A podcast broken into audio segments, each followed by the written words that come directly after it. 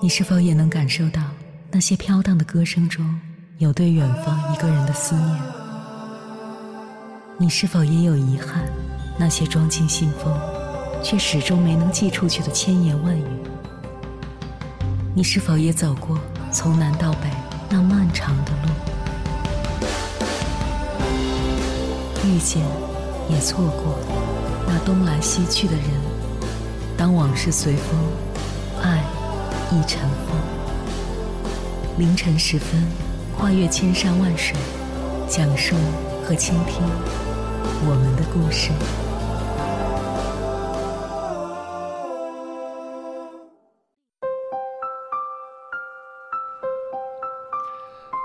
欢迎回来，各位夜行者，这里是正在直播的中国交通广播，千山万水只为你。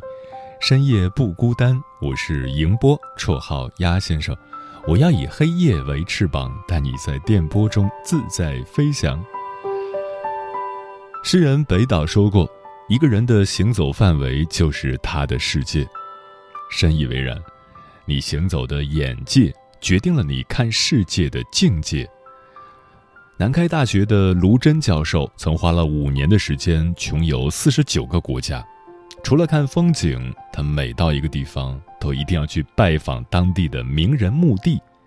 他对此解释说：“旅行其实不在于你走了多远、花了多少钱、拍了多少照片，而在于你改变了看问题的方式，而墓地则是最好的地方。”听过这样一个故事：有位成功的企业家，每天都会提着沉重的文件包回家，工作到深夜。每天却依然焦虑不安，身体也开始吃不消，便去看医生。医生问：“你回家为什么还要看那么多的文件啊？”“因为都是要处理的急件。”“难道就没人帮你吗？你的助手副总呢？”“不行啊，这些都是要我亲自批示的呀。”“这样吧，我给你开个处方。”企业家接过医生写好的处方，上面潦草地写着两行字。每天到墓地散步两小时，每周要走满一圈。企业家不解，这是什么意思？啊？医生说：“你去了就会明白的。”企业家默然离去，按照医生的指示，每天到公墓散步两小时。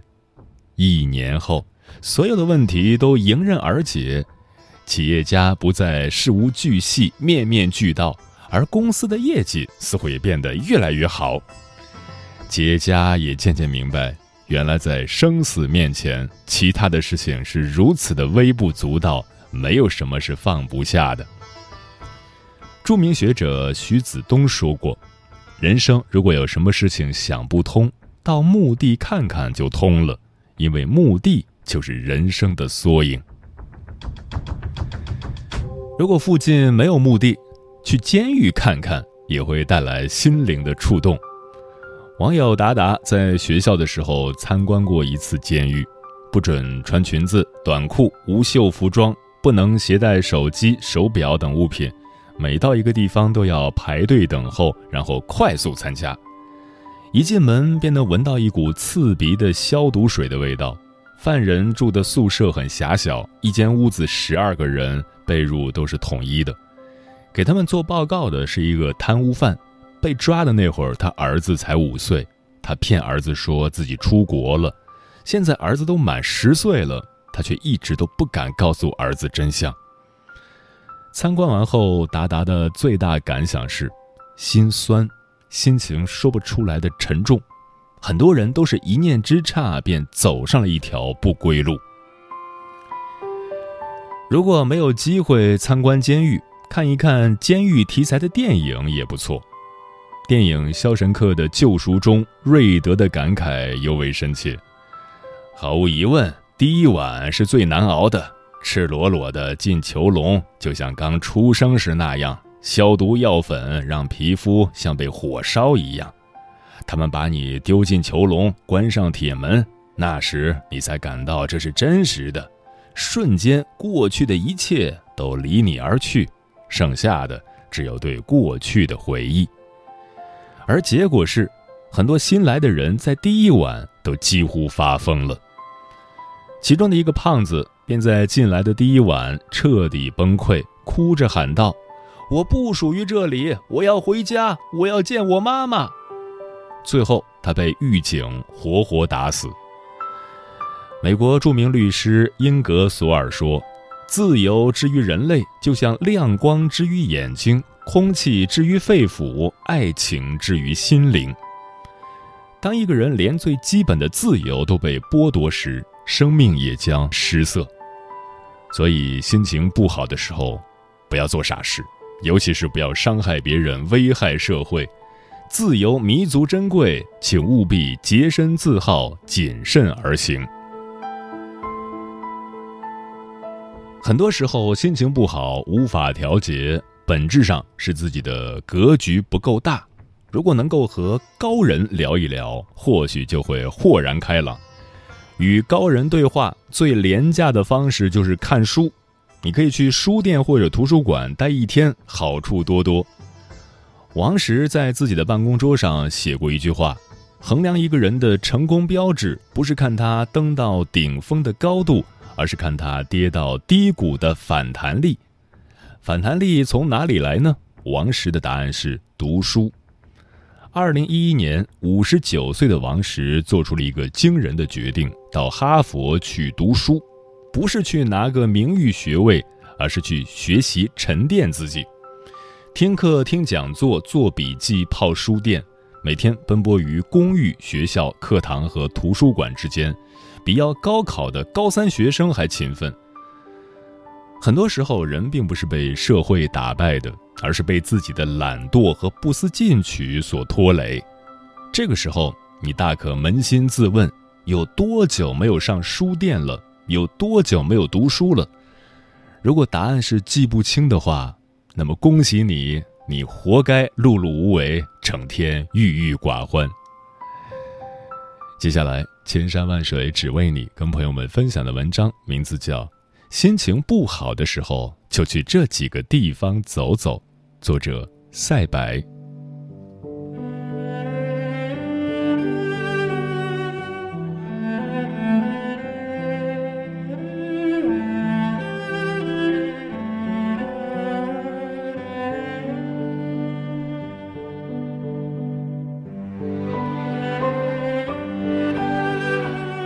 人生在世，每个人都有自己的劫。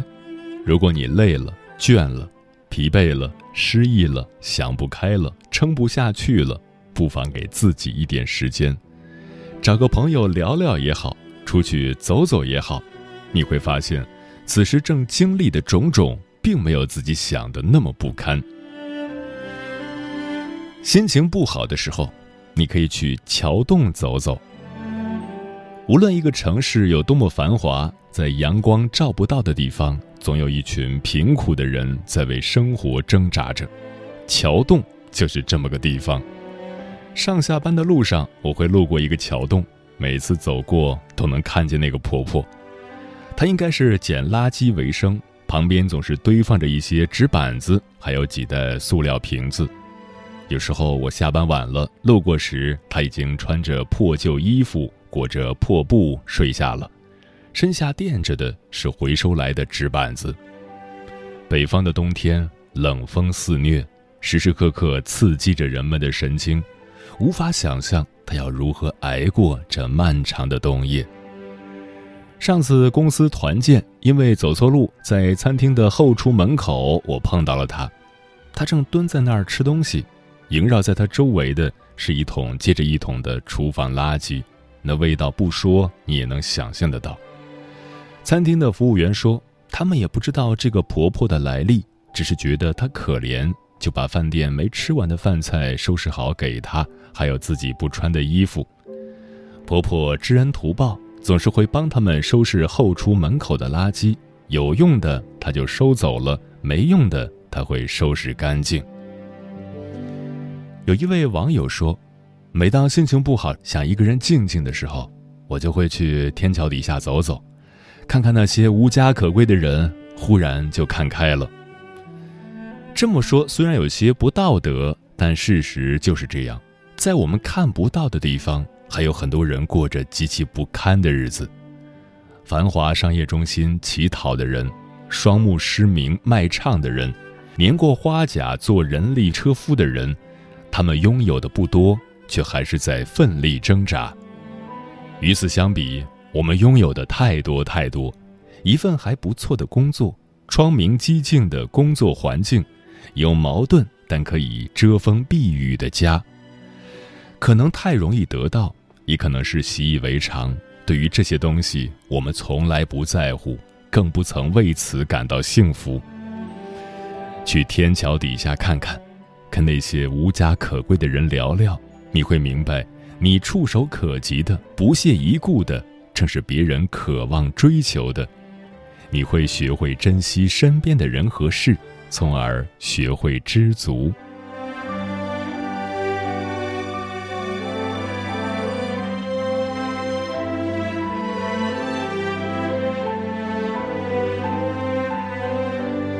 心情不好的时候，你可以去医院走走。人其实只要健康的活着，就是一种幸福了。觉得撑不下去的时候，不妨去医院走走，在那里，男女老少皆有，大大小小的人躺在病床上被推来推去，你能真切的体会到生死面前一切微不足道，你所有放不下的，所有纠结的。在那里都能找到答案。看到躺在 ICU 里的人插着呼吸机，艰难地维持生命，与死神殊死搏斗；看到等在手术室门口走来走去、内心煎熬的家人；看到急诊室里进进出出的人群，有些还没到医院就去了，有些等着医生过来听一声命运的宣判。医院才是真实的人间。在这里，你会明白，没有什么比健康更重要。只要明天我爱的人还能活蹦乱跳，那一切就是岁月静好。在这里，你才能知道生命其实很脆弱，并没有我们想象的那么无坚不摧。持续性的熬夜、高强度的压力会摧毁我们的免疫系统。在这里，你会看到每天都在上演若干场的生离死别。每天都有生命在消失。当你走到这里，听着撕心裂肺的哀嚎，你才会觉得，一个人只要还活着，就是一件很幸运的事情。俗话说得好，“留得青山在，不怕没柴烧。”只要我们还活着，一切就还没完。就如日本一寺庙写的标语一样：“人生除了生死之外，其他的。”都是擦伤，所以那些功名利禄是不是可以放一放？不要把自己逼得太紧。没有了健康，没有了生命，什么都是免谈。去医院走走，你会发现，能和家人坐在一起吃顿饭，能和朋友出去搓一顿，能和爱人一起醒来，能睁开眼看到阳光照进房间，能走。能跳，能吃，能喝，就已经是天大的恩赐了，而其他的都是奢求。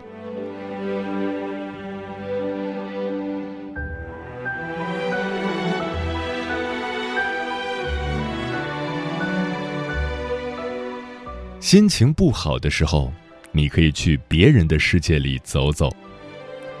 人在失意的时候。最怕把自己局限在失意当中，从而心生绝望。其实，当你走出去，走到别人的世界里，跟他们聊聊，就会知道，人们的生活大致是相似的，每天都在经历各种糟心事儿。前几天因为工作不顺，找朋友倾诉，才知道他的父亲得了癌症，医生说已经是晚期了。差不多的时间，朋友又怀孕了，但因为父亲的事。加上前前后后照顾，结果导致先兆性流产。打电话的时候，他哭得一塌糊涂，一个劲儿地问我：“我该怎么办？我应该怎么做才好？”但没有谁能告诉他答案。而听到这些的我，一方面替朋友难过，一方面不禁释然，因为相比朋友的大风大浪，我的这点毛毛雨真是算不了什么。环顾一下周围的人，亲人、朋友、同事，哪个不曾受过伤，只是不曾说出口而已。或许此刻离你最近的那个人，就正在经历着不为人知的痛苦。有次我旁边的同事好几天没来上班，吃饭时打听了一下，才知道同事的亲人去世了，他回去奔丧。让人惊讶的是，得知消息的那天下午，他还做了会议分享，并没有看出什么异样，只是听另一位同事说，曾看到他躲在安全通道里哭。时间的答案里面有句话说。每个人的生命里都有一场大雨，有天你走过那场大雨，然后若无其事地跟旁人说起的时候，才知道那个时候别人的生命也正在经历同样的大雨。去别人的世界里走走，你会明白，没有谁过得比谁更容易，所有风轻云淡的背后，都曾有过刻骨铭心的伤痕。我们能做的就是接受、释怀，然后走过去。一个网友曾分享自己坚持多年的习惯，得到了无数人点赞。他说自己每次心情糟糕的时候，就用发带蒙眼，照常生活十分钟；去厕所就扶着墙，吃东西也凭自己摸索，想做的做不了就憋着。十分钟之后。闹钟响，结束蒙眼，摘下发带的那一刻，他仿佛获得了新生，糟糕的心情早就不知所云了。最后，他说了这样一句话：“唯有病痛与亲人离世，痛楚真切，其他的都是忽略了当下拥有一切的贪婪。”如果你也觉得过不去了，不妨试试这个方法。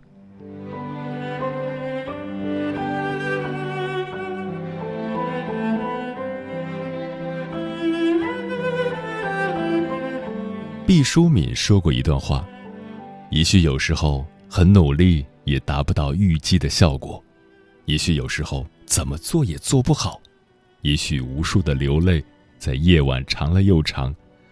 很多事情不是我们可以掌握的，不过没关系，生命必须有裂缝，阳光才能照进来。大概我们此刻苦熬的寒潮，就是那个裂缝。”终有一天，阳光会透过那儿照进生活里，温暖我们的冬天。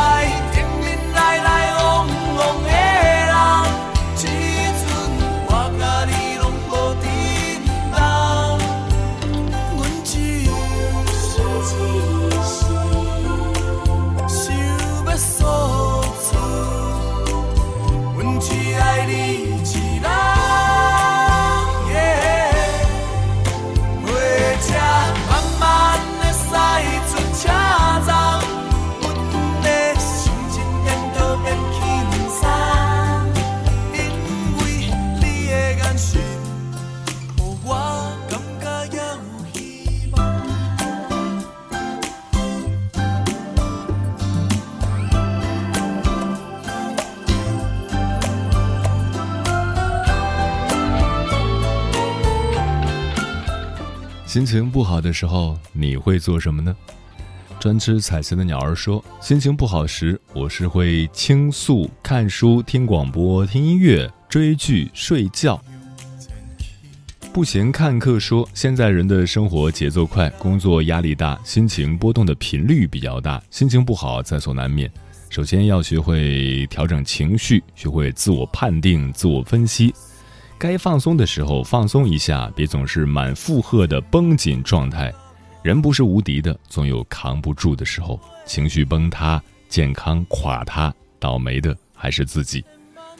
俏楚然说：“毋庸置疑，鸭先生的声音就是专治各种疑难杂症。心情不好时听，得意忘形时听，迷失方向时听，陷入低谷时听，随时随地听一听，整个人都会变得很开心。我感觉鸭先生的声音就像是有神奇的魔力一样，总是不断的给我力量。”提醒我向前看，朝前走，而且能让我感觉到无比的温暖。